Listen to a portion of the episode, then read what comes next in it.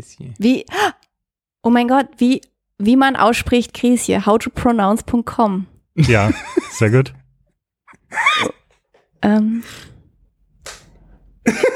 Kannst du das dann bitte gleich ein? Ich habe jetzt mal kurz fünf Minuten recherchiert. man kann das ja aussprechen. Oh Gott, Crazy. Okay, no. Was? Das scheint die englische Aussprache zu sein. Die genau, die verhunzte englische Aussprache statt der verhunzten deutschen, die wir selber hinkriegen. Also, Crazy. Crazy. Du hast einfach Crazy nee, sagen. das ist einfach wortwörtlich. Crazy. Oh, was für ein doofer Name.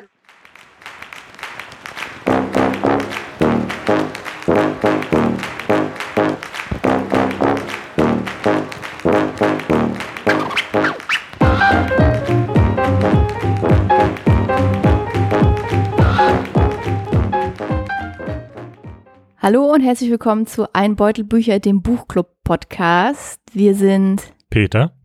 Patrick?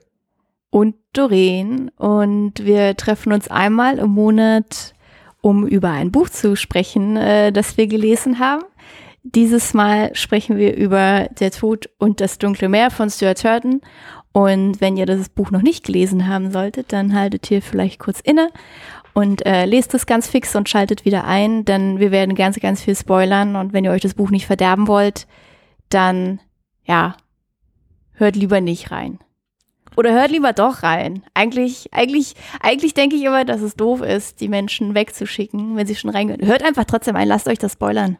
Hört einfach trotzdem rein, aber das, äh, ich, also das ist wirklich auch ein spoilerbares Buch, finde ich. Ja. Das, ja, bei manchen Büchern ist es vielleicht egal, aber bei dem ist es so ein bisschen, es arbeitet ja eigentlich die ganze Zeit auf das Ende hin. Aber dazu kommen wir noch.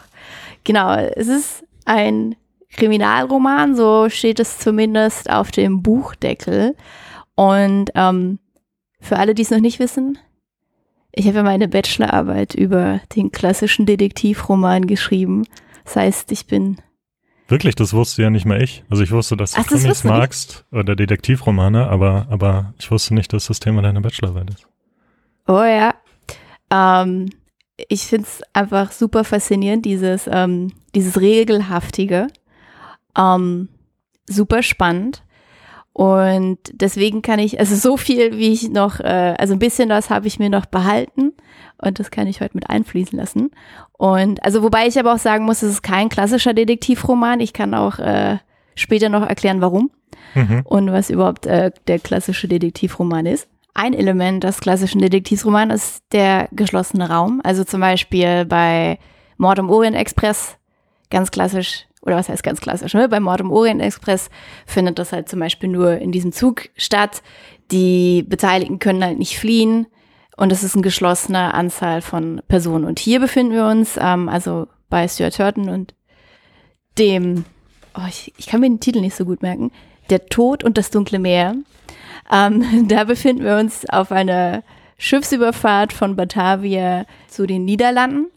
Und sprich, wir haben ja auch diesen geschlossenen Raum, aus dem die Beteiligten nicht fliehen können. Und wir haben eine ganze Menge Beteiligte. Also doch recht viele, die für die Handlung sehr wichtig werden. Also das ist auffällig an dem äh, Roman und auch klassisch, ganz klassisch Detektivgeschichte. Eigentlich hat fast jeder so eine dunkle Vergangenheit. Also bei jedem kommt da irgendwann noch was hoch.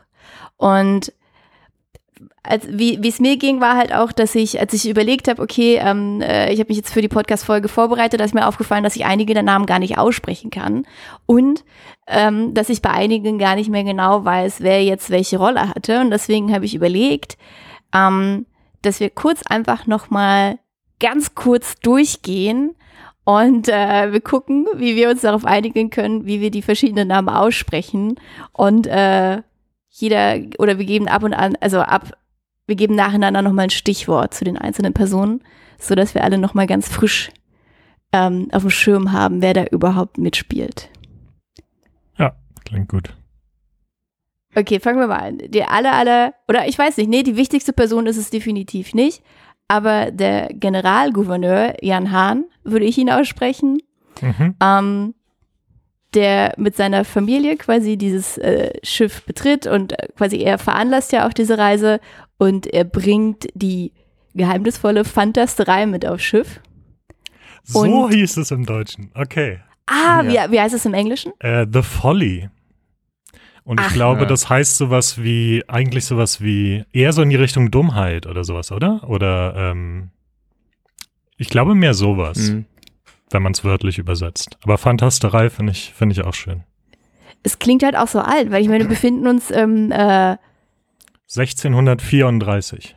ja, und Fantasterei klingt halt auch so ein bisschen alt. Genau, Ja. die bringt er mit an Bord. Niemand weiß, also als Leser weiß man auf keinen Fall, was es richtig sein soll. An Bord weiß auch niemand. Und einen großen Schatz. Oder obwohl, nee, wir wissen noch nicht, dass es ein Schatz ist. Richtig. Eigentlich bringt er zwei sehr geheimnisvolle äh, Ladungen an Bord.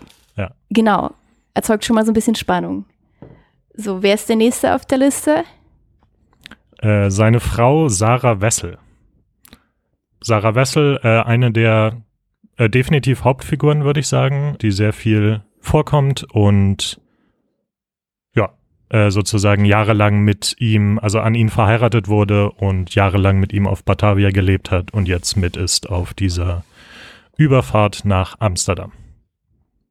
Genau. Und die äh, hat auch noch, oder beide haben noch ihre Tochter Lia im Gepäck, Ja. die scheinbar super schlau ist. Kommen wir noch drauf zu sprechen. Beim nächsten interessiert mich, wie die Rolle tatsächlich im, im Deutschen heißt. Okay, das ist der Kammerherr Cornelius Voss. Ja, macht Sinn. Ja, das ist so ein bisschen der, derjenige, der sich um alle, glaube ich, so ein bisschen die geschäftlichen Belange auch von Jan Hahn, also dem Generalgouverneur, kümmert. Und der, das ist ein dunkles Geheimnis, ist, dass er ruiniert wurde, glaube ich, von Jan Hahn, ne? Und jetzt aber dann angestellt ist und aber im Hintergrund natürlich trotzdem daran arbeitet, auch äh, den Generalgouverneur wieder auszunehmen. Genau. Ich glaube, die, die nächste wichtige Person, von der ich überhaupt keine Ahnung keine Idee habe, wie man es ausspricht, das ist die, ja, wie so eine Art Mätresse von Jan Hahn und auch eine gute Freundin von äh, Sarah. Mhm. Peter, kannst du es? Du warst schon ein paar Mal in den Niederlanden. Nee, ich, mir ist auch jetzt erst aufgefallen, dass da ein I mit drin ist. Also ich wollte es immer Kresia aussprechen, aber da ist noch ein I Ja. hinten. Also vielleicht Kresie. Kresi? Kresie? Gressier! Ah, nee, das, Das, Schweizer. ich muss sagen, nee, da, da verlassen mich meine, meine eh schon rudimentären Niederländischkenntnisse. Aber Weiß die kommt noch öfter vor. Wir brauchen auf Wir jeden Fall uns, ja, ja, wir müssen uns einigen. Komm, wir nennen die Kresi. Kressi. Kresi. Kressi? oder. Cressier. Kresie. Nee, auf jeden Fall nicht das Yeah hinten, das, das kriegen wir nicht hin. Kressi. Wieso nicht? Ach nee, Crazy, hast du gesagt. Crazy. So wie Wir hätten- crazy auf Deutsch. Nein. Crazy. Nein. Wir hätten uns ja auch mal besser vorbereiten können. Ich, Moment. Ich finde Kresia äh, äh, fließt am besten, ehrlich gesagt. Crazy. Wir, Ja, ich also ich glaube, wir sind, es ist die, die nah genug dran. ja, Ja. man merkt, dass wir uns sehr bemühen. Okay. Eine weitere Person ist dann noch der, der Prädikant Sander Kers, wo ich gar nicht so genau weiß, was ein Prädikant ist. Das ist auf jeden Fall irgendeine religiöse Person. Äh, das kann ich erklären. Ähm, ja, was? Was ist das? Ähm, das ist, also das ist ein Priester und ich glaube, das ist ein, ah, jetzt muss ich, will ich nicht lügen, aber ich glaube sozusagen äh, ein südafrikanisches Wort. Also ähm, der englische Wikipedia-Artikel sagt, äh, Prädikant äh, ist ein Minister, also Prediger in der niederländisch reformierten Kirche in, in Südafrika. Prädikant ist die, äh, ist das Afrikaans-Wort für Pastor. Ha, spannend. Gut, auf jeden Fall ähm, hat der als Geheimnis, dass er mit diesem Dämon Teufel ähm, etwas zu tun hatte, der da auf dem Schiff sein Unwesen treibt. Genau, und er hat Genau. auch noch äh, seine, ich weiß nicht, wie das bei euch beschrieben ist. Mündel heißt die. Mündel Isabel. ja, genau, sein Mündel Isabel, äh, also so ein bisschen seine, sein Lehrling oder, Ja. oder, äh, ja, Ja, Genau. ich glaube, das trifft's ganz gut. so, also die lernen sozusagen seine, äh, sein Wissen von ihm und seine, seine Kunst und vielleicht kommen wir noch dazu, was, was genau er macht. Dann machen wir weiter. Ich weiß nicht, wie spricht man den Hauptcharakter aus? Ich würde sagen, Arendt, Arendt Hayes. Warum äh, sprichst du den so deutsch aus? Ich hätte den auch so ausgesprochen. Wie würdest du es aussprechen? Weiß ich auch nicht. Hayes. Also meinst du den Vor- oder den Nachnamen? Den Vornamen. Ich wüsste nicht, wie ich den sonst aussprechen sollte. Das sind ja auch alles. Ach nee, warte mal. Ich weiß gar nicht. Also Samuel, Sammy ist, ist Brite, aber ich dachte, Arendt wäre auch Niederländer. Ja. Vielleicht wäre es dann sogar Arendt Hayes. Ah. Ja, wir einigen uns einfach auf Aaron Hayes. Wir müssen ja den Nachnamen nicht sagen. Wir können ja mal einfach nur Arendt sagen. Ge- Ja, ist besser. Ähm, Genau, wer ist Arendt? Boah, das ist ja eine komplexe Frage, ne? Ähm, wer, wer ist er eigentlich? Auf jeden Fall ist er der beste Freund von äh, Samuel Pips und wird von Samuel auch dafür bezahlt, ihn quasi zu beschützen. Und wir sprechen gleich noch weiter über die beiden, weil das ist ein ganz spannendes Duo. Mhm. Genau, damit haben wir Samuel Pips ja eigentlich auch schon erwähnt. Ich finde es furchtbarer Name. Ähm, Ist doch niedlich. Auch genannt, genannt Sammy. äh, Sammy the Pips. Ha- Bedeutet Pips eigentlich im Niederländischen irgendwas, was wir nicht wissen? Ich weiß nicht, also ihr, ihr überschätzt, glaube ich, mein Niederländisch. Dramatisch, glaube ich sogar. Dramatisch, ja. Ich kann Danke und, und Bitte sagen. Genau, also die nächste Person ist äh, Rainier van Schroten. Ähm, das nö. ist, das, Das krieg ich nicht hin. das will ich nochmal üben. also ich bin mir Sag mal beim nochmal, Vornamen, bitte. beim Vornamen bin ich mir auch nicht sicher, aber beim Nachnamen relativ äh, van Schroten. Van Schroden. Schroten. Da Ja, passiert das ist so ein, richtig viel. Das ist so ein, ja, da passiert nämlich mehr als man denkt. Das ist einfach nur SCH, aber äh, das ist im Niederländischen so ein Schrr. Schroten, Schrr. Cool. genau. Und der ist, äh, wie heißt die Rolle bei euch im Deutschen? Oberster Handelsoffizier ist der. Genau, und das ist, glaube ich, sozusagen der, weil das ja so eine äh, ein Schiff dieser Handelskompanie ist, der ist im Prinzip nach dem Captain eigentlich theoretisch der, der am meisten zu sagen hat, aber sozusagen der Generalgouverneur halt auch. Und ähm, die sind auch so ein bisschen im Clinch, glaube ich, ab und zu. Genau, und eigentlich Fran Van Schroten fällt dem meisten Teil der Reise damit auf, dass er, dass er sehr viel trinkt. Immer besoffen. Und Ja. nicht immer und meistens nicht viel anhat. Stimmt, der kann sie nicht richtig anziehen, weil er so betrunken ist. Stimmt, ach so, ja. Im Gegensatz zu unserer nächsten Person, Captain, Dem Kapitän. der Kapitän. Kannst du den aussprechen? Wie würdest du den aussprechen? Äh, den hätte ich aus irgendeinem Grund wieder Englisch ausgesprochen. Crowells. Adri Adrian Crowells. Ja. Ja, lassen wir einfach so. Bin ich dabei. Adrian Crowells, Ja. der, Oder der, viel zu, der viel zu schön angezogen ist für diese Position, was immer wieder erwähnt ist. Äh, erwähnt ist, erwähnt wird. Und den einen Ruf hat als begnadeter Navigator. Was scheinbar nicht zusammenpasst in der damaligen Zeit. Mhm. Ja, dann haben wir noch den ersten Offizier, ähm, keine Ahnung, Isaac Lahme. Oder einfach Isaac Lahme. Isaac ist wahrscheinlich okay, oder? Finde ich schön. Finde ich schön. Isaac ist schön. Okay. Ja, aber den weiß ich eigentlich gar nicht so viel. Der hält das Schiff halt irgendwie am Laufen. Der sorgt, irgendwo wird es mal erwähnt, er sorgt dafür. Ah, nee, das ist der andere. Was macht er eigentlich? Na, der hält den Hochbootsmann unter Kontrolle. Und der Hochbootsmann hält die Matrosen unter Kontrolle. Genau. Ah, Hochbootsmann heißt es. Okay. Wusste Ja. ich auch nicht. Genau, äh, kommen wir gleich zu dem, ne? Der Hochbootsmann, Johannes Wick. Äh, haben wir gerade schon gesagt. Ist dafür zuständig, die Matrosen unter Kontrolle zu halten. Äh, es scheint eine sehr, eine sehr, ein sehr unangenehmer Charakter zu sein. Hört man, hört man da immer raus, aber auch sehr interessant. Der klingt wie ein Org, finde ich. So wie er beschrieben wird. Wie er beschrieben ist, ja, schon so ein bisschen. Der ist einfach immer schlecht drauf und gewalttätig und so. Ja. Okay, dann haben wir alle Personen, oder? ja. Ging ja ganz fix. Ja. ähm, okay. Da, aber wir machen gleich mal weiter mit den Personen. Ähm, ich habe es ja schon angedeutet. Der Arendt und ähm, Sammy sind ja so die, die beiden, naja, die werden zum Anfang also als erstes eigentlich eingeführt. So ein bisschen so schon als Ermittler. Also es ist das Detektivduo.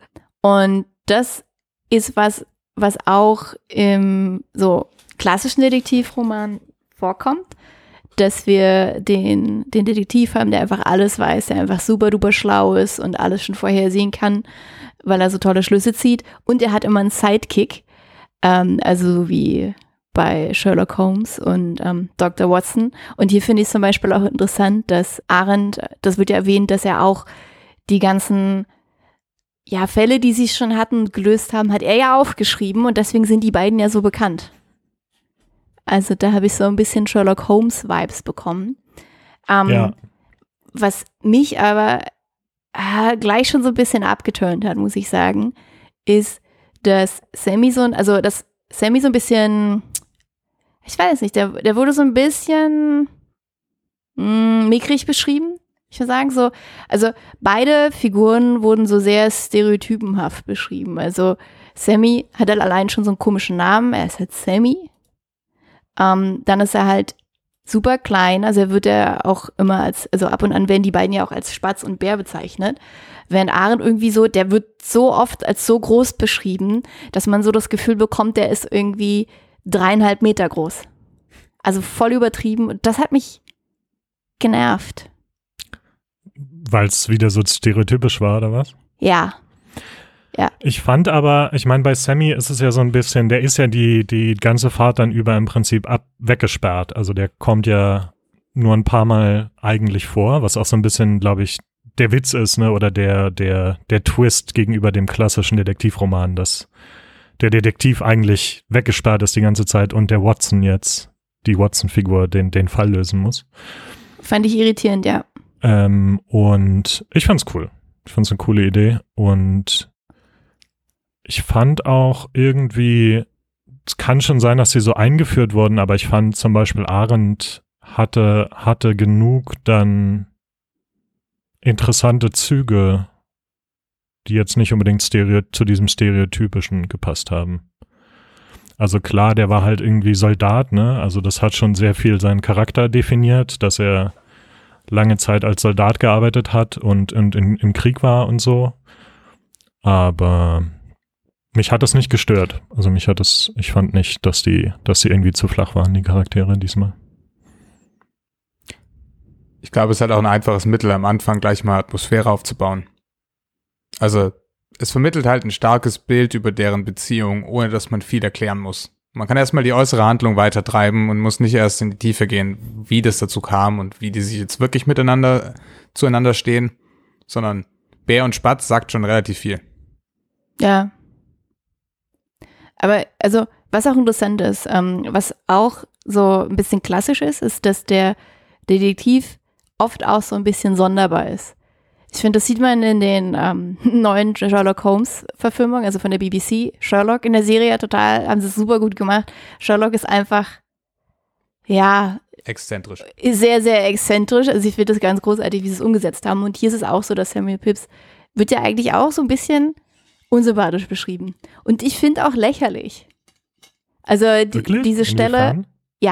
na, die, also diese Stelle zum Beispiel, als er das erste Mal wieder rauskommt aus der, ähm, aus seiner ähm, Inhaftierung da in dieser kleinen Kammer im Schiff, wird er beschrieben, wie er erstmal, äh, ja, nennen, wie nennen sie es, seine Notdurf verrichtet? Nee, das ist ja, nee, das wird es aber nicht beschrieben.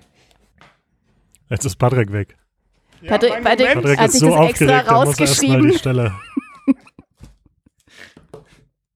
Du hast es mir doch sogar letztens vorgelesen, als ich da war. Das hat dich sehr beeindruckt. Und Doreen scheinbar auch. Also ich weiß genau, welche Stelle ihr meint, aber äh, Ich fand das einfach unnötig. keine Ahnung, es war, ist halt so. Und wenn man, wenn man auf dem Schiff, also ich weiß nicht, da gab es jetzt auch keine Wasserklosetts und äh, Aber das ist das einzige Mal, dass es beschrieben wird, dass jemand da mal auf Toilette geht, ne? Oder dass er irgend, also ist wahrscheinlich, ist wahrscheinlich auch, um zu zeigen, wie, wie, wie er selbst beim, beim über die Reling kacken noch äh, geniale, geniale Detektivarbeit leisten kann. Keine Ahnung. Nee, ich, ich finde, er wirkt dadurch lächerlich. Also ich habe den nicht ernst genommen. Aber was hat das damit zu tun? Also es ist ja echt. Ja, es ist entwürdigend. Ja, es ist, aber darum geht's ja. aber auch. das Es ist geht doch ja darum, dass seine das aber komische, komische Ansichten, Da Doreen. kann er ja nichts für. Wollte gerade sagen. Außerdem ist das ein natürlicher Vorgang. Ach, ich finde es jetzt Das nicht. ist so wie es Leute, sowas die- Co ja. So wie Leute, die, die ver ver verweigern, dass Frauen auch äh, äh, äh, groß machen. Ah, Weißt du? So, du, du willst nicht, du willst deine Detektivcharaktere nicht, nicht wissen, dass die auch mal, auch mal müssen. ich ich, ich finde, der, der Autor hätte dem Sammy schon ein bisschen Privatsphäre gönnen können an der Stelle. mehr Würde, meinst Ja, du? ein Aber ich, bisschen ich finde eigentlich, ich meine, wie gesagt, also interessanterweise ist Sammy ja auch gar nicht so ein wichtiger Charakter irgendwie für die Geschichte, um die Geschichte voranzutreiben. Weil ich dachte halt, zum Anfang schon, dass der noch kommen würde, dass da noch irgendwas, also das war äh, ja, relativ spät wird er ja dann doch befreit. Ähm, das hat mich auch überrascht. Ich dachte so, der wird relativ, also ich dachte zum Anfang wirklich, dass er mehr dazu beitragen würde. ja. Findest du die Ich Stelle noch, Patrick? nicht. Ja, nee, okay. aber ich weiß ziemlich, also es war sowas wie, dass der Kot aus ihm herausschoss und aus Wasser ins Wasser klatschte. Kombination aus Kot und Klatschen ist, glaube ich, hier auch essentiell für, den, für das Leserlebnis. Ah, das ist, ich weiß nicht. Also, aber das, das passte halt voll in dieses Spatz und Bär. Hey, was? Weil der Na, Spatz so ich- Kloake hat und so Nein. Nein, aber halt, ich, ich weiß nicht. Ich, ich fand, das wurde, also es war eine komische Kombination. Also Mhm. Arendt wird da als so super duper übergroß dargestellt, als gutmütig und sanft, aber natürlich, wir merken dann, wie, wie clever der eigentlich ist, auch wenn er zum Anfang sehr unsicher ist, ob er den Fall alleine lösen können wird. Während Sammy halt irgendwie ja super duper klein ist, er ist so ein bisschen hilflos, fühlt es sich an, deswegen braucht er halt Arendt, der ihn beschützt. Und dann ist der da, muss der da halt so äh, würdelos über die Reling halt kacken. Ähm, ich habe mich ja gefragt, so, oh, warum kann man, warum können die nicht beide einfach gleich groß sein und die gleiche Beide über die haben? Ja, warum, warum muss da so eine, das, das wirkte fast schon, als ob da so eine Hierarchie dargestellt wird oder halt, wisst ihr, Wobei was ich ich- meine? Nee, nicht wirklich, ehrlich gesagt. Also, was, wer ist denn oben in der Hierarchie? Arendt, weil er groß ist oder was? Nee, eigentlich nicht. Eigentlich, eigentlich hätte ich gedacht, also, also für mich wirkte Aaron eigentlich erst eher so, als ob der zu Sammy halt ironischerweise aufschaut. Ja, macht er, tut er ja auch, ohne Ähm, Ende. Aber Ja. wir haben da halt so dieses Gefälle, erstmal so der große Starke und dann der windige Smarte, das, das Wiesel. Ich weiß gar nicht, ich wollte, ich wollte dazu auch noch, also Wiesel würde ich, würde ich glaube ich auch nicht sagen. Also ich finde, vielleicht auch mit dieser, mit dieser Toilettengeschichte, irgendwie, ähm, das ist halt so ein Charakter, der auch außerhalb von, von so jetzt sozialen Strukturen funktioniert, oder? Also so ein bisschen, ich weiß nicht, wie ich das sagen soll. Halt so das Genie, was sich nicht wirklich um, um Konventionen kümmert. Ne? Also es wird ja zum Beispiel auch beschrieben, wie er, also dass er einfach nach guten Rätseln sucht sozusagen und die Fälle nicht jetzt danach auswählt, ob das jetzt ein Mord ist oder ob irgendwie einer alten, armen Frau eine Handtasche geklaut wurde. Ähm, das ist sozusagen für ihn nicht wichtig, sondern wichtig für ihn ist, dass das irgendwie, dass das irgendwie sein, sein Intellekt anregt. Und ich finde, dazu passt fast schon, ähm, dass er sich nicht drum, drum kümmert, wenn, wenn er neben Arendt da sein Geschäft verrichtet auf Anbeck. Da hast du recht. Was auch wieder ganz klassisch äh, Detektiv ist.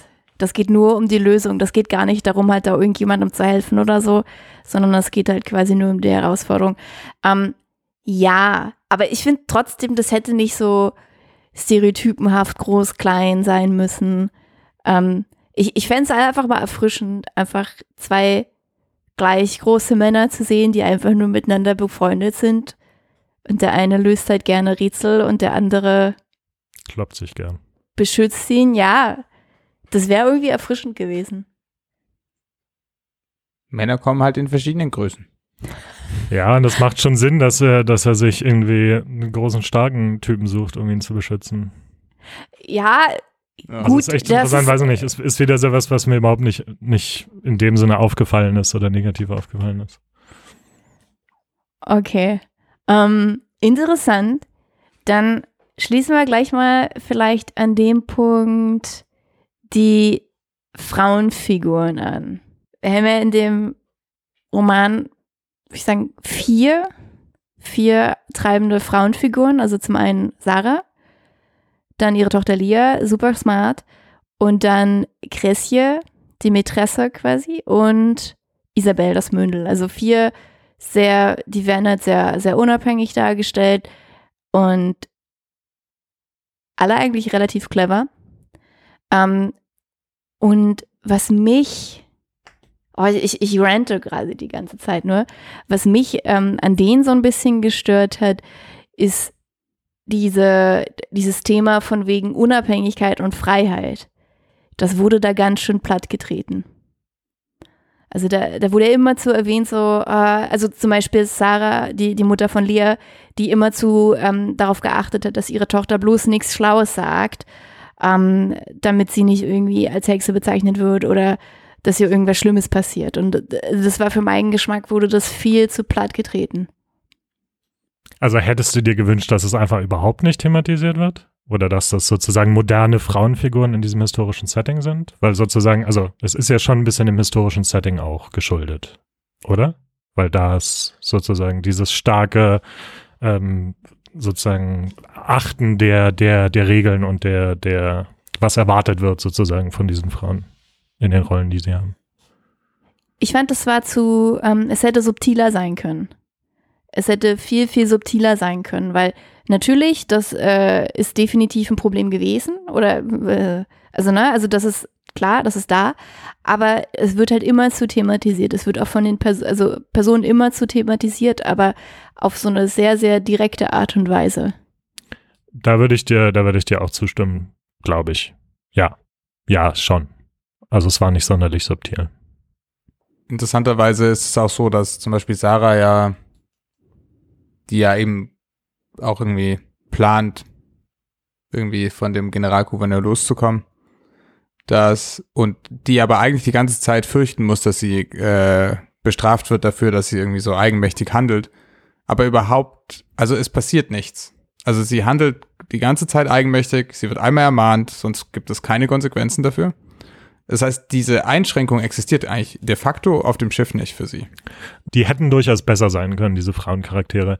Ich fand es aber trotzdem eigentlich ganz angenehm, eh, so generell. Also ich mochte, ich mochte irgendwie auch das Zusammenspiel zwischen denen, also so zwischen Cresia und, und Sarah und ihrer Tochter. Ähm, ich fand es tatsächlich ich fand es schon auch eine interessante Dynamik zwischen der, zwischen der Tochter und ihr, sozusagen, dass sie da aufpassen musste, dass ähm, nicht die falschen Menschen mitbekommen, was, was sie eigentlich kann. Und äh, zum Beispiel, also ich finde, Sarah Wessel ist eigentlich, also ist definitiv die treibende Kraft dahinter, äh, den Fall zu lösen. Also Arendt auch so ein bisschen, aber also vor allem am Anfang ist es eigentlich Sarah, die, die das vorantreibt und die Informationen findet und so. Das ist vielleicht auch das, was, also das, was du meinst mit angenehm. Also es sind halt echte Hauptcharaktere irgendwie, die Frauen. Ja. Die sind nicht Statisten. Das merkt man. Also ich meine, ihre Rolle ist trotzdem irgendwie definiert durch diese Beziehung zu dem Generalgouverneur. Die sind, keine von denen ist unabhängig dort so richtig. Aber am Ende sind es ja eh alle. Ich glaube, alle. Stimmt die, die Beziehung jeder Person ist definiert über den Generalgouverneur. Darum geht es ja zum Teil auch. Ja, alle sind mit ihm verbunden, ja. ja. Also ich hätte auch ein bisschen verzichten können auf die Liebesromanze äh, dann noch zwischen Arendt und, ähm, ja. und äh, Sarah, aber ja. Ähm, was ein bisschen, die Tochter war leider ein bisschen überzeichnet, fand ich. Oh ja. Die war ein bisschen zu arg fantastisch. Das also, so ein kleiner. Ganz, ganz, also Oh, oh. Also wirklich, ja. Ich meine, diese Tochter, die war zwölf, ja, die hat nie Schulbildung bekommen, aber sie war in der Lage, zum einen erfahren wir ja später diese Fantasterei, hat sie ja entworfen und gebaut, sprich, sie hat nicht nur mathematisches und astrologisches Geschick, sondern auch noch irgendwie handwerkliches Geschick, ohne jemals Schulbildung bekommen zu haben oder dass ihr gezeigt wurde, wie man halt irgendwie ein Werkzeug bedient. Hexe. Und dann baut sie auf dem Schiff ein akkurates Modell des Schiffs, was so akkurat ist, dass sie äh, sogar noch äh, quasi da quasi rausziehen kann, wo die geheimen Verstecke sind. Und das fand ich einfach so absurd. Absurd, weil ich musste dann halt irgendwie mit zwölf habe ich im Werkunterricht eine Pinnwand gebaut, die krumm und schief war, obwohl man mir genau gezeigt hat, wie das funktioniert Du hat. bist keine Hexe. Ja, ich bin keine Hexe. Also, und da dachte ich so, na klar, und die baut das da auf dem Schiff. Ich weiß gar nicht, wo hat die das ganze Werkzeug hergehabt? Und äh, das fällt, nee. Aber Voll warte mal. Moment, also ein paar Sachen. Äh, hat das jetzt, hat das jetzt was damit zu tun, dass sie, dass sie eine Frau ist oder ein Mädchen? Nee. Das hätte dich Nee. auch gestört bei einem Jungen, bei einem zwölfjährigen Jungen. Ja, Okay. ja, ja, das hat nichts damit zu tun. Hat sie die, hat sie die Fantasterei tatsächlich gebaut oder wurde nicht nur gesagt, Ja. dass sie die Pläne gemacht hat? Nee, nee, sie hat da alles gemacht. Ha. Sie hat sich beschwert, als sie zerstört wurde, dass das äh, so viel Arbeit. Ach äh, stimmt, ja, und ihre wurde. Handwerkskunst und so, ja, ja, stimmt. Ähm, boah, ich weiß nicht, ich fand, das war halt auch schon ein fantastisches Buch. Also hat mich auch wieder nicht, Ja. nicht so wirklich gestört. War jetzt auch nicht mein Lieblingscharakter. Und ich, also es stimmt schon definitiv, was du sagst. Das ist halt schon sehr fantastisch, dieser Charakter sozusagen. Aber mich hat's nicht unbedingt gestört. Also, weiß ich nicht. Ich, ich nehme ja auch ohne zu zucken hin, dass, äh, keine Ahnung, Sammy ein genialer Detektiv ist und äh, irgendwie jeden Fall löst, den er, den er annimmt, nur durch seine Beobachtungsgabe. Ja, aber der ist halt auch schon erwachsen. so, und, na, aber aber, weißt, für, für es wird gar nichts gesagt über Lias Bildung, oder? Vielleicht hat die einfach ihre ersten elf Jahre in der Bibliothek verbracht. Aber in so einem konservativen Umfeld glaube ich das eigentlich nicht. Und Sammy hingegen ist, kommt aus einem sehr armen Umfeld. Also ich glaube auch nicht, dass er zur Schule gegangen ist. Ja, aber der macht ja vor allem viel über Beobachtung und Deduktion. Während Lia halt scheinbar anhand, ich meine, vor allem die Fantasterei war ja so krass, ne, dass niemand anderes auf der Welt auf die Idee schon gekommen ist. Ähm, aber dieses kleine Mädchen kommt drauf und baut das dann auch noch. Vor allem, das muss ja eine Ak- Akkuratheit haben, ne, damit man, also ich, ich weiß nicht, es wird ja nicht genau gesagt, was es ist, aber scheinbar ist es schon was zum Navigieren. Es ist ein GPS, glaube ich. So habe Ja, ich es verstanden. es ist GPS, ja. Äh, ich fühle mich ein bisschen wie bei Big Bang Theory, als sie streiten, ob Iron Man Superman platt machen könnte oder nicht. Nein, aber Sammy Pips, aber Lia. Ja, also ich weiß schon, ich weiß schon, was du meinst, genau. Das hat mich Wir kommen ja auch nicht- später nochmal zu den gestört. historischen Einordnungen. Ja, dazu kommen wir später nochmal. Also ich, ich muss jetzt aber auch mal was Gutes über den Roman sagen. Ich fand ihn wirklich spannend. Die ganze Zeit lang? Ja, ja, danke. also ich, ich, auch. fand den wirklich von Anfang bis, also gut, das Ende, na, da muss ich sagen, äh, das hat mir nicht so gefallen, aber darauf kommen wir auch noch zu sprechen.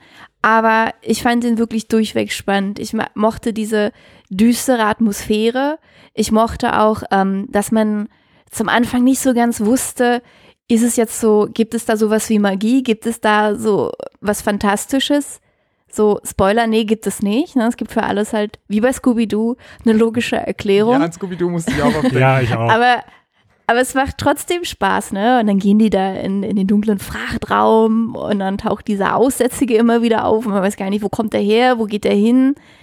ja. Das hat Spaß gemacht. Also vielleicht sollte man für die HörerInnen, die es nicht gelesen haben, vielleicht dann nochmal kurz sagen, genau was dieses fantastische oder dieses übernatürliche Element ist. Ganz kurz nur sozusagen vor dieser Fahrt, bevor das Schiff ablegt, steigt so ein Aussätziger auf, auf irgendwelche Kisten und macht eine Ansage, dass, dass dieses Schiff verflucht ist. Und irgendwie kommt dann heraus, dass es mit angeblich mit, mit einem Teufel zusammenhängt, der im Englischen Old Tom heißt. Hatte der einen deutschen Namen? Der alte der Tom? alte Tom. Ja. Okay. Und sozusagen, die Frage ist jetzt, also genau, und der geht dann in Flammen auf, scheinbar ohne Grund. Und äh, als sie den Körper untersuchen, merken sie, dass er keine Zunge mehr hat, also eigentlich gar nicht sprechen konnte. Und das ist sozusagen der Einstieg, das ist, glaube ich, im ersten Kapitel des Buches. Und das fand ich schon, fand ich schon einen sehr starken Einstieg, so von der Spannung her. Dann taucht er auch immer wieder auf auf dem Schiff und so, obwohl er eigentlich gestorben ist am, am Hafen. Und ähm, angeblich sozusagen hat jemand diesen, diesen Dämon, diesen Teufel Old Tom gerufen, der, der Wünsche erfüllt für, dafür, dass man ihm Gefallen tut. Und jetzt geht es daran, den zu finden und, und rauszufinden, wer ihn, wer ihn in diese Welt gerufen hat und so. Scheinbar. Äh, und ich fand's auch, ich fand's auch sehr spannend. Es war, es war sehr interessant, das nach sozusagen die Verlorenen vom letzten Mal zu lesen. Also ich will jetzt da nicht zu sehr drauf rumreiten, aber ich fand's halt so viel besser gemacht, tatsächlich, äh, Ja. was die Spannung Ja. angeht. Es war einfach, es waren immer wieder diese kleinen Fährten, die gelegt wurden. Ähm, wie du schon sagtest, jeder ist irgendwie und jede ist irgendwie verdächtig gewesen mal an irgendeinem Punkt. Ich habe tatsächlich irgendwann mal angefangen, mir aufzuschreiben, wer alles verdächtig ist, warum. Und das, davon gab es halt immer mal wieder was und es hat sich alles, dann gab es halt irgendwelche Auflösungen oder man hat, man hat halt irgendwas Überraschendes, Neues über einen, über einen Charakter erfahren. Ähm, und es hat aber auch alles zusammengepasst. Also es war echt wie so ein, wie, als wenn so ein Bild in Fokus gerät, finde ich, den, den meisten Teil des Buches über. Ne? Also man hatte irgendwie diese Charaktere und man hatte nur so eine verschwommene Idee und irgendwas war komisch und nach und nach kamen so Details ins, ins Licht sozusagen, die, die das Bild verändert haben auch und sozusagen verändert haben, was man, was man denkt darüber. Ich fand's super, also ich fand's super cool und spannend. Vor allem, vor allem am Anfang. Und aber auch blieb, blieb stark für mich. Patrick, für dich hat es, hat es irgendwann Hänger gehabt, oder was?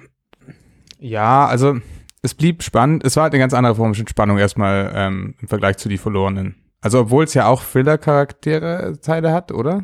Also es ist ja jetzt nicht so. Ich würde es als Thriller tatsächlich bezeichnen. Ja, genau, weil der Ja, Mord passiert ja erst am Ende. Ja.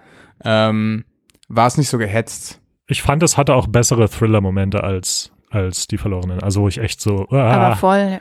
Also wo der Aussätzige auf einmal vorm Fenster ist oder sowas, wo die Tiere abgeschlachtet werden. Aber das ist, das ist der große Unterschied zwischen so diesem klassischen Detektivroman und eher so dem Thriller ist halt, beim klassischen, das ist halt dieser Whodunit, ne? Du hast die Leiche zum Anfang, die eigentlich keine emotionale, keinen emotionalen Wert für alle hat, weil die halt noch kaum Charakter hat und so. Deswegen ist nicht schlimm, dass sie da stirbt. Also? Und man versucht dann halt rauszufinden, wer war der Mörder. Und beim Thriller hast du es halt, dass du versuchst, dieses Brech Verbrechen zu verhindern. Aber ich würde hier ich würde auch sagen, dass die Person, also dieser Aussätzige, der zum Anfang stirbt, dass der eigentlich nicht so wichtig ist, weil was die ja eigentlich versuchen, ist zu verhindern, dass dieses große Unglück geschieht, was ähm, vorher gesagt wird.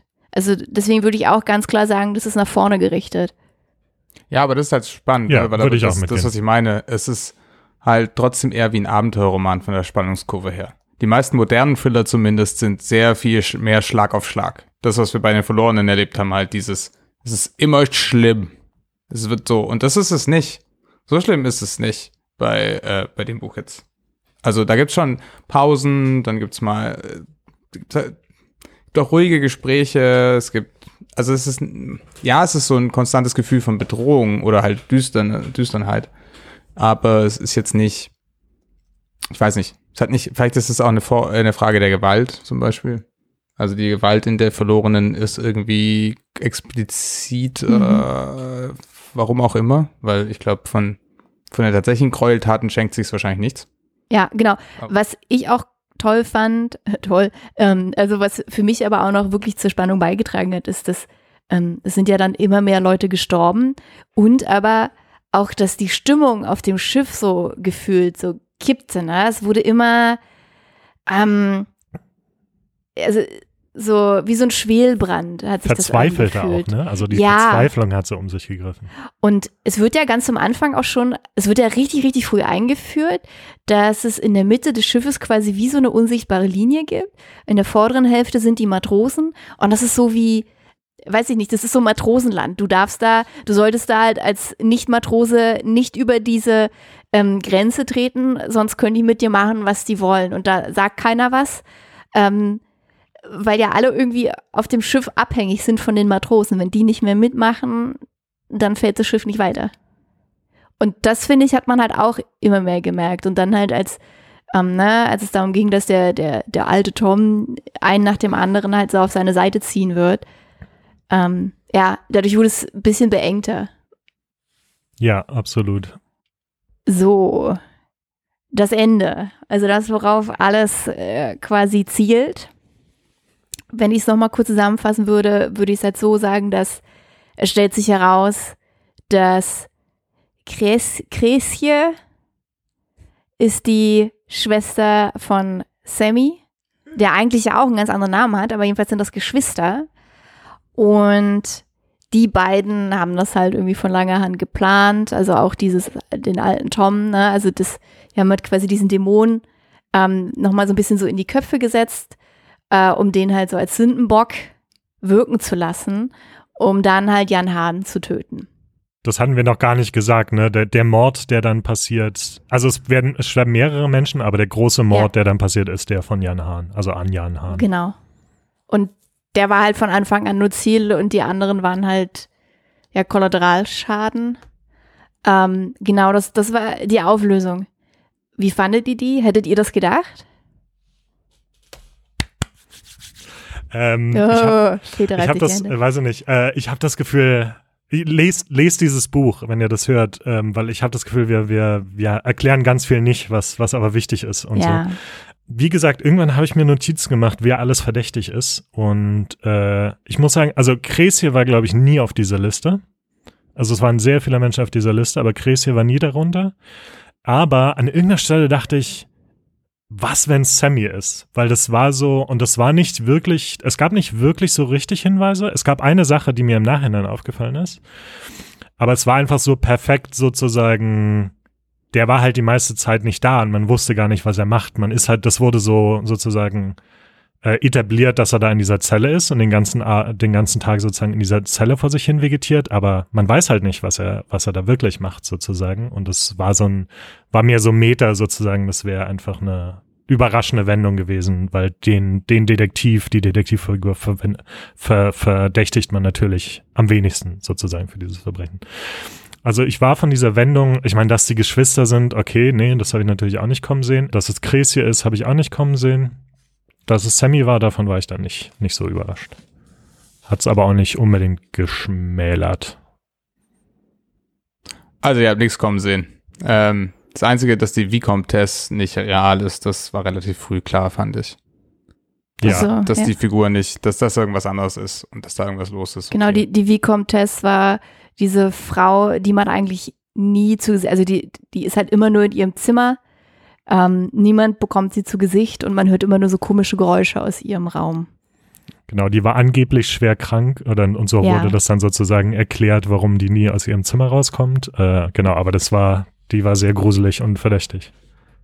Ich habe es auch nicht kommen sehen, aber im Nachhinein dachte ich so, das war eigentlich schon cool gemacht, weil ähm, auch ganz klassisch ist, der Detektiv irrt sich halt nie.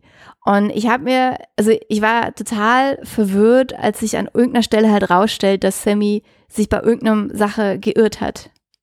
Also dass er irgendeine falsche Annahme hatte oder eine falsche Schlussfolgerung. Und da dachte ich so, das kann eigentlich gar nicht sein. Das darf nicht sein. Also das ist so eine klassische Regel der Detektiv. Alles, was der vorhersagt, wird immer zutreffen. Und da dachte ich so, okay, krass, ist halt ein Bruch mit dieser Regel.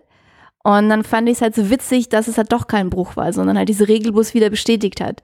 Ähm, genauso wie ähm, das ja auch mit Arendt bestätigt wurde, der ja bei diesem vergangenen Fall, ähm, den die mal irgendwie in der Vergangenheit hatten, wo er immer davon ausgegangen ist, dass er falsch ähm, das gemacht hat, also f- die falsche äh, Lösung hatte, da stellt sich ja dann heraus, dass er doch richtig lag und Sammy das dann da irgendwie anders gedreht hatte. Genau, bezahlt wurde dafür, dass er, dass er diesen Täter sozusagen äh, un, unschuldig erscheinen lässt. Genau. Ja. Und das fand ich so witzig, weil das ist so diese Regel Nummer eins, der Detektiv hat immer recht. Und dann hatten sie beide doch recht. Und ich finde, daran hätte man es, also vielleicht schon erahnen können, dass mit Sammy irgendwas, irgendwas, also dass er irgendwas im Schilde führt. Zum Beispiel auch, was auch für mich im Nachhinein Sinn ergeben hat, warum Arendt die Stimme nicht gehört hat. Also ganz viele Menschen auf diesem Schiff hören halt dann die Stimme vom alten Tom, diesem Teufel, der ihnen sozusagen zuflüstert, dass er sozusagen, sie erfüllt ihnen ihre tiefsten Wünsche, wenn sie Jan Hahn umbringen zum Beispiel. Und Aber waren das nicht sogar mehrere Leute, die das gemacht haben? ich dachte, Ja. das war Sammy, der das zugeflüstert hat. Nee, nee, die haben das, äh, Crazy hat das auch gemacht. Ja. Ach so.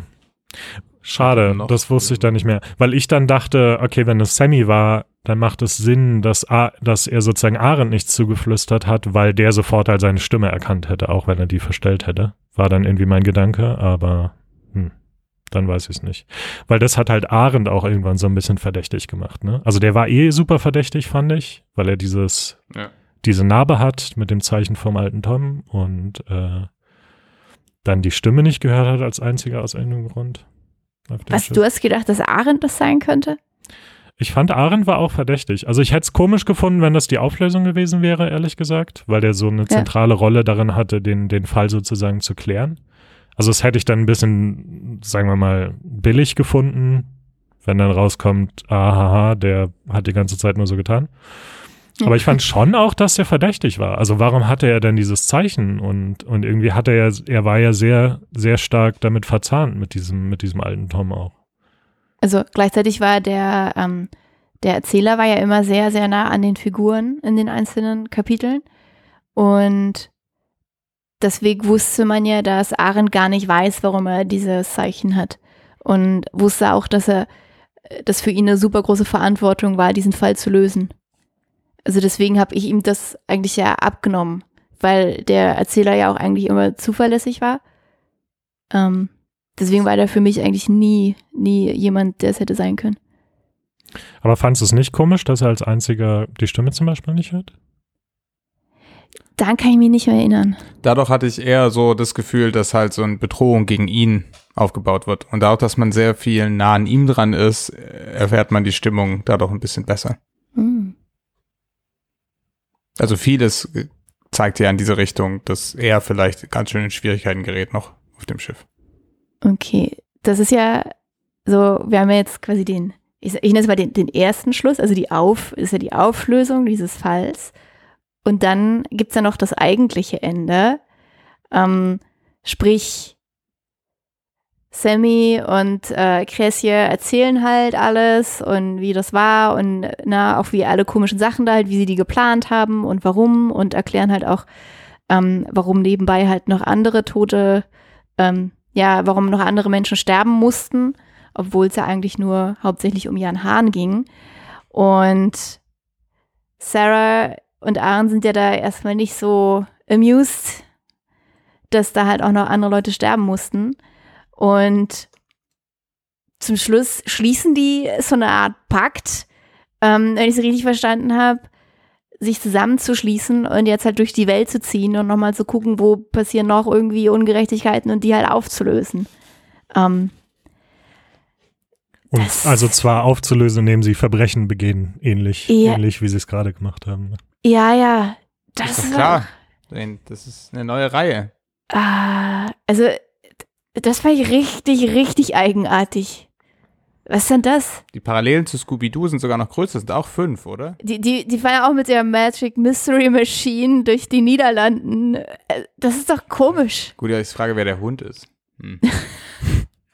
Ja, ja, ja, also war jetzt auch nicht mein, da habe ich mich auch kurz gefragt, so. hm. Das war dann halt zum Glück nur die letzte Seite sozusagen. Ja, Also es hat dann nicht meine, meine, äh, meinen Spaß an dem Buch geschmälert, aber äh, wusste ich jetzt auch nicht so ganz, was ich davon halten soll, ehrlich gesagt. Äh, ich frage mich, ob es die Idee vom Lektor ist oder, oder Lektorin oder ob es die Idee des Autors ist. Wieso? Das ist so ein, jetzt muss hier noch ein bisschen Harmonie wiederhergestellt werden. Das kann ja jetzt nicht sein, dass jetzt hier so ein grundlegender moralischer Konflikt zwischen den Hauptcharakteren aufbricht und Ja. die jetzt alle am Ende sich hassen. Dabei war man doch, haben wir, haben wir die doch alle lieb. Der Sammy war doch immer der Coole und die Cressy, die war da die, die Hübsche und die Sarah war die Clevere und der Aaron der Gutmütige. Das geht doch jetzt nicht. Die sind alle gut. Können ja jetzt nicht zwei von denen Arschlöcher sein. Also es wirkt so ein bisschen so, als würde man da jetzt nochmal. Und wie gesagt, also es würde mich überhaupt nicht wundern, wenn es einen Nachfolgeroman gibt. Weil da ist ja quasi eine komplette, eine komplette Serie angelegt in dieser Konstellation.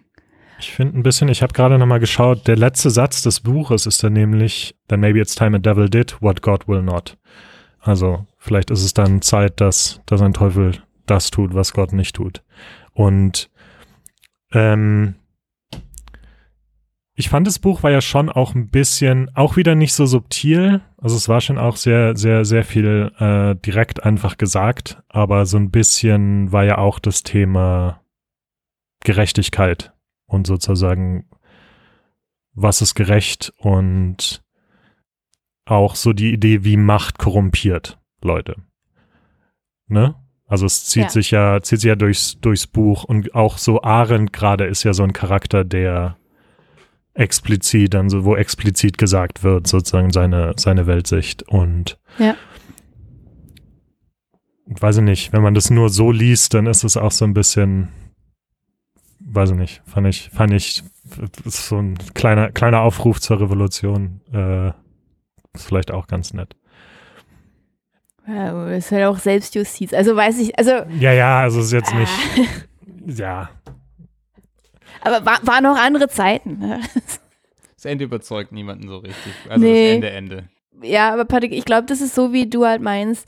Ähm, es musste halt irgendwie harmonisch enden. Er musste irgendwie diese Spannung auflösen, dass, dass Aaron und Sarah halt moralisch einmal frei sind und dass sie nicht drüber hinwegsehen können, ne, dass da irgendwie andere Leute noch sterben mussten. Äh, ja, und dann war das halt quasi so ein komischer Kompromiss, Das damit alle wieder Freunde sind. ist auch, was der Autor gedacht hat. Ah, scheiße, jetzt können sie sie entweder verknacken oder hier äh, alles doof. Wäre ja irgendwie auch komisch Ähm, Und dann ist ihm gewesen. eingefallen beim Spaziergang, ach na, es gibt ja noch einen dritten Weg, prima. Und das lässt, hat er dann einfach Sarah sagen lassen, dann war die Sache erledigt. ja. Vielleicht. Ich, also, was ich auch noch sagen wollte, an sich ist das Ende ja auch ziemlich düster. Also, das hat dann so einen komischen Ton auf einmal durch Ja. diesen Vorschlag und sowas. Aber eigentlich, wenn man ein bisschen drüber nachdenkt, ist es ziemlich düster, weil ähm, die ganze Zeit ja so ein bisschen etabliert wird, sozusagen, das ist dieser Teufel, der, äh, der sozusagen diese, diese Gräueltaten verlangt im, im Austausch für irgendwas. Und am Ende stellt sich heraus, es gibt diesen Teufel nicht. Also zum Beispiel bei diesem Jan Hahn-Charakter, der wird halt irgendwann beschrieben, wie er so eine ganze Insel von äh, Eingeborenen massakriert hat, weil die die Gewürze nicht liefern wollten an die, an die Kompanie. Und sozusagen, das wird dann irgendwann so etabliert, dass es der Teufel war, der durch ihn sozusagen ihn dazu gezwungen hat, mehr oder weniger. Aber wenn es halt diesen Teufel nicht gibt, dann, dann es sind halt all die furchtbaren Sachen, die, die die Menschen gemacht haben auf dieser Fahrt und davor in ihrer Vergangenheit halt genau das irgendwie menschlich und, und das ist eigentlich, eigentlich ziemlich düsteres Ende. Finde ich, oder? Hattet ihr diese Lesart? Also es wird so, so semi-explizit gemacht vom Buch, aber dann am Ende aus irgendeinem Grund nicht mehr. Ja, doch, stimmt. Also ich meine, es ist halt generell einfach alles ganz düster, oder? Weil die alle ja irgendwie, wie wir schon hatten, ne, alle haben halt irgendwie diese dunklen Geschichten, die da so mitschwingen. Ähm ich finde, also auch diese Geschichte da, als sie da auf dieser Insel stranden, die Ja, fand ich Beispiel. auch super düster und bedrohlich und irgendwie auch sehr, sehr ernst auf eine gewisse Art und Weise. Also, oder was heißt nicht auf eine gewisse Art und Weise, sondern sehr ernst. Ähm, weil die Matrosen dann irgendwie die, diese Garde da, die Musketiere da halt irgendwie nacheinander umbringen, die halt schon irgendwie ähm, verletzt sind. Und dann. Hä? Die, Mat die Musketiere bringen die Matrosen. um. ach so, ach stimmt, ja, so rum, so rum. Aber ja, die einen bringen halt die anderen um. Und der Hauptmann dieser Garde sagt halt, okay, wir machen halt einen Deal. Wir lassen die paar anderen noch leben, wenn wir die Frauen vergewaltigen dürfen irgendwie. Sonst kann ich die Musketiere nicht mehr zurückhalten und dann bricht hier Chaos aus und so. Und das, es war heftig. Ja.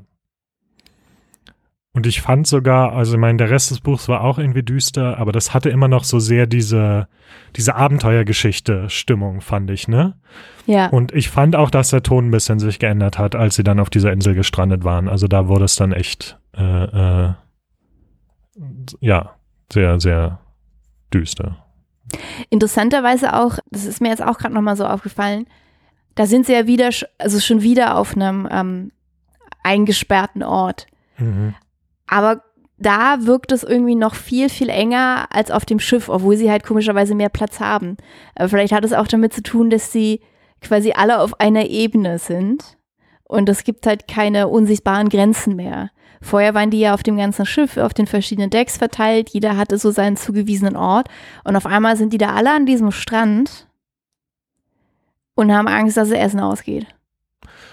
Ich glaube, es hat damit, ja, das kann gut sein, dass es damit zu tun hat und halt auch damit, dass die Situation noch verzweifelter ist, ne? Also Ja. sozusagen vorher waren sie zwar zusammen in diesem engen Raum, aber sie hatten ein klares Ziel und sozusagen die, die am Anfang war es ja auch noch nicht außer Frage, dass sie da ankommen. Und jetzt sind sie halt auf dieser Insel und wissen nicht, wie sie da wegkommen sollen und wie lange sie da überleben können und so. Also es ist, ja, ja, es, es steigert sich ja noch von der, von der Verzweiflung her. Oder von der Dringlichkeit der Situation auch her. Okay, dann gehen wir jetzt noch ein Stück weiter nach hinten. Denn Ja. am Ende des Romans hat der Autor uns ja noch quasi einen kleinen Brief geschrieben, in Ja, dem er, das- wie ich finde, sich rechtfertigt, äh, dass der Roman ja nicht so ist, also historisch ist, es ist kein historischer Roman. Was man aber erst vermuten würde, wenn man da so reinliest. Ne, so 16 noch was, Schiff, Batavia, bla bla bla. Ähm, aber man merkt halt schnell so, nee, das, das ist alles nicht ganz stimmig. Und das ist halt das, was er da halt im Nachhinein dann nochmal in diesem Brief halt quasi so schreibt und sagt, ja, hier, das, äh, ich glaube, ich sage auch, das mag er eh nicht so richtig mit diesen Genres und er will sich nicht in eine Schublade stecken und es ist nichts Historisches. Und dann sagt er auch noch, dass man ihm deswegen keine E-Mails schreiben braucht, dass das alles nicht hinhaut. Ähm, ah, also, das fand ich auch richtig eigenartig. Weil das zeigt halt, dass es vielleicht auch nicht so gut gemacht ist, wenn er halt später noch sagen muss, aber, aber, aber, das ist nicht historisch. Äh, Vielleicht hätte das, also ich denke dann halt, okay, warum, also hätte er den Brief entweder weglassen müssen und hätte halt ganz selbstbewusst gesagt, so, ja, hier, fertig, das ist eine runde Sache. Also warum muss ich da noch was hinten ranstellen? Das ist so, als müsste ich einen Witz erklären.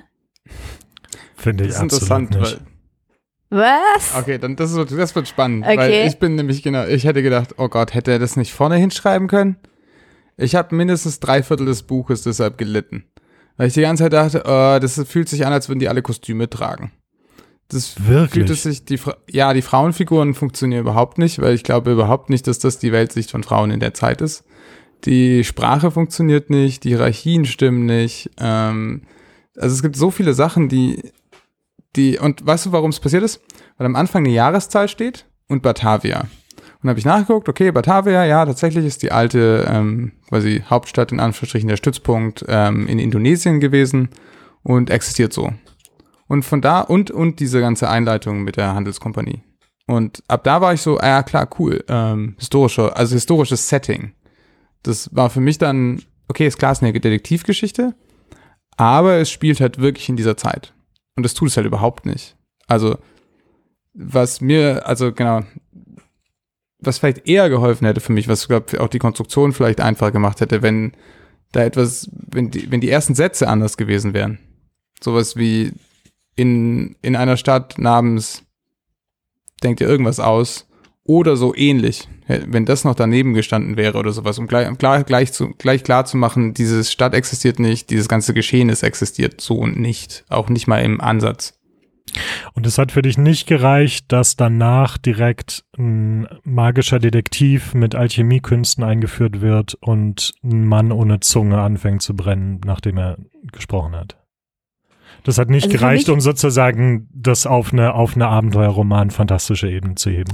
Na, es hätte ja eine Sage sein können, weißt du? Also es,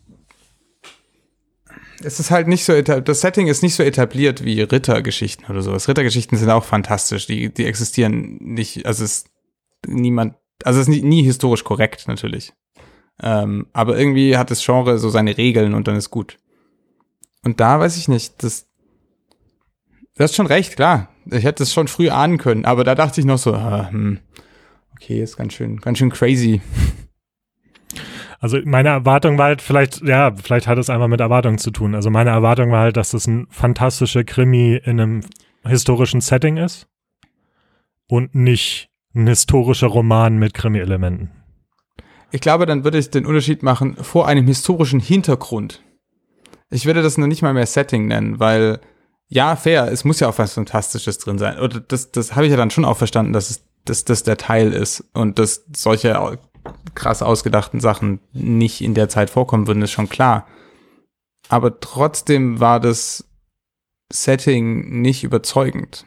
Und deshalb, also es fühlte sich, wie gesagt, eher so an. Also ich, es hätte mich auch nicht äh, gewundert, wenn die auf der Insel gestrandet wären und rausgekommen wäre, dass sie irgendwie Überlebenstraining mach, gemacht haben und es vergessen haben oder es eine Filmcrew ist. Es hätte mich wirklich nicht gewundert. Gar nicht. Also ich weiß so ein bisschen, was du meinst mit, das wirkt so, als ob die Kostüme tragen. Und ich glaube, das ist aber auch das so ein bisschen, was er sagt. Also er sagt, äh, ich hatte das jetzt auch hier, ich fand es überhaupt nicht schlimm, dass er, dass er da diese Nachricht am Ende schreibt. Nee, ich fand die auch gut tatsächlich, weil ich dachte dann so, ach so, gut, okay, ich bin nicht, ich bin nicht, ist nicht nur, bin nicht nur ich. Hat er auch selber gemerkt. Genau, er sagt sozusagen, er hat, er hat ganz viel weggelassen, was der Geschichte im Weg gestanden hätte, die er erzählen wollte.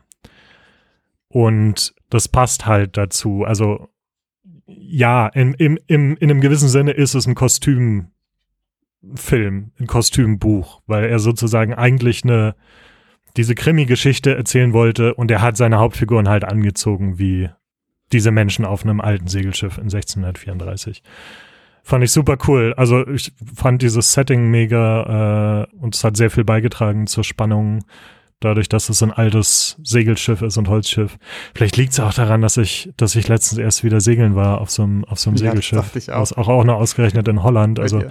vielleicht hat es mir deswegen so gut gefallen, aber ähm, das ist wahrscheinlich eine Erwartungssache. Also ich, ich weiß aber auch nicht, ich weiß nicht allzu viel über diese Zeit damals. Vielleicht, vielleicht ist mir das zum, vielleicht war das mein Glück, dass ich eigentlich gar nicht so genau weiß, was da jetzt historisch inaugurat war.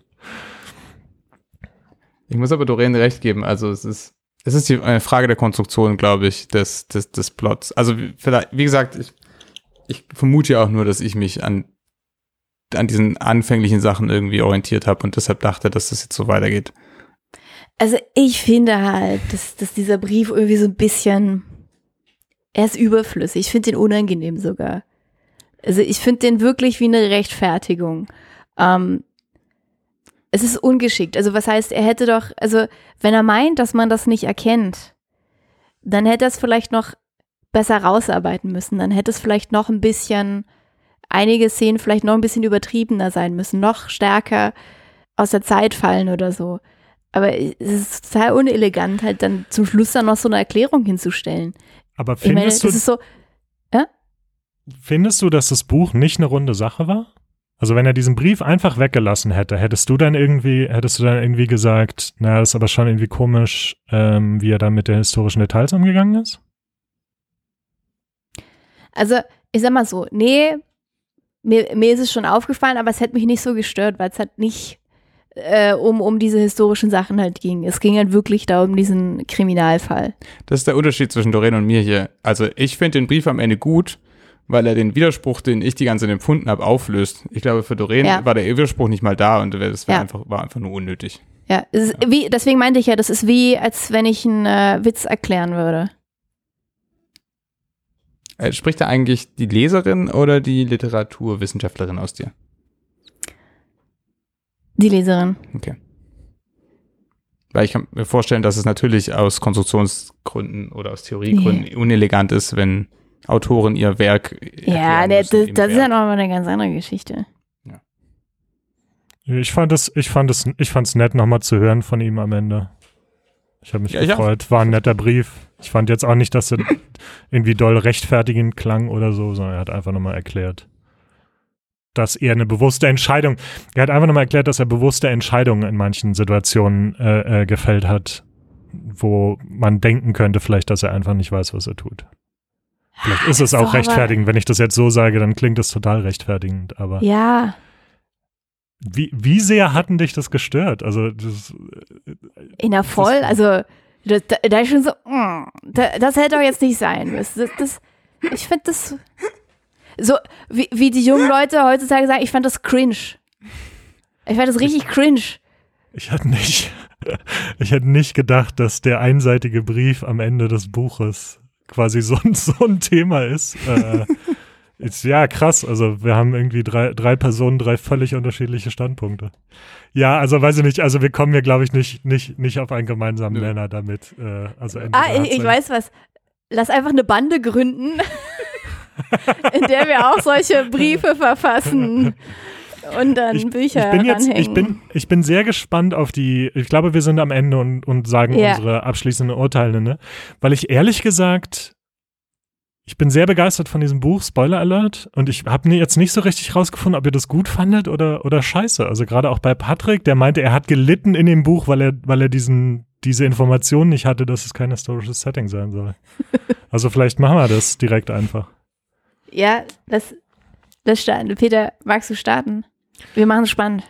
Ja, okay. Ähm, äh, warte kurz, ich überlege mir noch kurz eine Skala. Ich gebe dem Buch, äh, sagen wir mal, äh, hm, elf von zwölf Verdächtigen. Weil Uh. es sehr viele Verdächtige in diesem Buch gab. Und äh, ja, nee, ähm, äh, kurz gesagt, ich war, ich fand es, ich fand es richtig gut, das Buch. Also äh, es ist jetzt auch keine, keine Weltliteratur vielleicht, aber vom Unterhaltungsfaktor fand ich es einfach mega. Also ähm, ich, ich fand es total spannend, ich fand es total, ähm, also es hat natürlich diese ganzen klassischen Detektivgeschichten-Elemente, die es aber teilweise auch dann sozusagen bricht, sozusagen, weil es, weil er wahrscheinlich dieses Genre auch gut kennt, sozusagen weiß er, was, mit welchen Konventionen er da brechen kann und so. Und trotzdem sozusagen eine relativ klassische Struktur hat, fand ich es irgendwie sehr einzigartig und, und, und ähm, kreativ und cool und äh, ich mag dieses Buch sehr. Und ich, wir haben so viel nicht erzählt jetzt, was eigentlich vorkommt in dem Buch und was interessant ist und gut ist. Und äh, ich würde jedem empfehlen, der Spannungs Spannungsliteratur mag, äh, äh, dieses Buch zu lesen. Ich fand es wirklich gut. Wow, ist es bis jetzt das Beste für dich, was wir ähm, im letzten Jahr, es ist ja heute auch Episode 12, ein Jahr, ein Beutel Bücher, der Buchclub-Podcast. Ja, das Was- stimmt. Ja, Uh, äh, da müsste ich ein bisschen länger drüber, glaube ich, nachdenken. Es ist auf jeden Fall eins Okay. meiner Lieblingsbücher, okay. äh, Ist jetzt ja auch denen, eine die wir gelesen haben.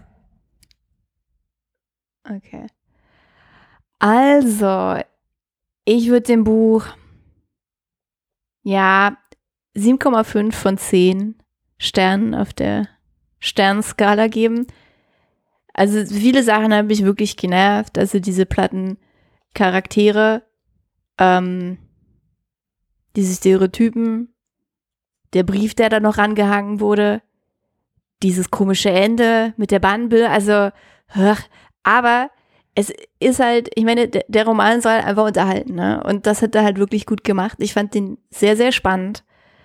Ähm, ich mochte dieses Setting, ja, das, das ist, ich mag das immer, wenn, äh, wenn die, wenn, wenn die Roman, also wenn die Protagonisten in so einer Situation sind, die so, so ganz so grauselig sind und so ungemütlich und bedrohlich und man selber liegt halt irgendwie so gemütlich auf dem Sofa. Ähm, ich mag das total gern und das, das gab es da die ganze Zeit. Diese ein bisschen so gruseligen Momente, die dann halt aufgelöst wurden, fand ich, fand ich super und das hat halt wirklich Spaß gemacht. Und da kann man über die anderen Sachen schon mal hinwegsehen. So, Patrick. Wie sehr hast du gelitten? Also ich würde, ich würde jetzt gerne zum Jubiläum mal endlich von meiner Skala wegkommen, die ich schon die letzten Male, glaube ich, immer nicht mehr so toll fand. Weil ich glaube, ich vergebe nur noch Punkte zwischen 5 und 8 oder sowas. Ich weiß nicht. Ich, ich versuche es mal heute ganz anders.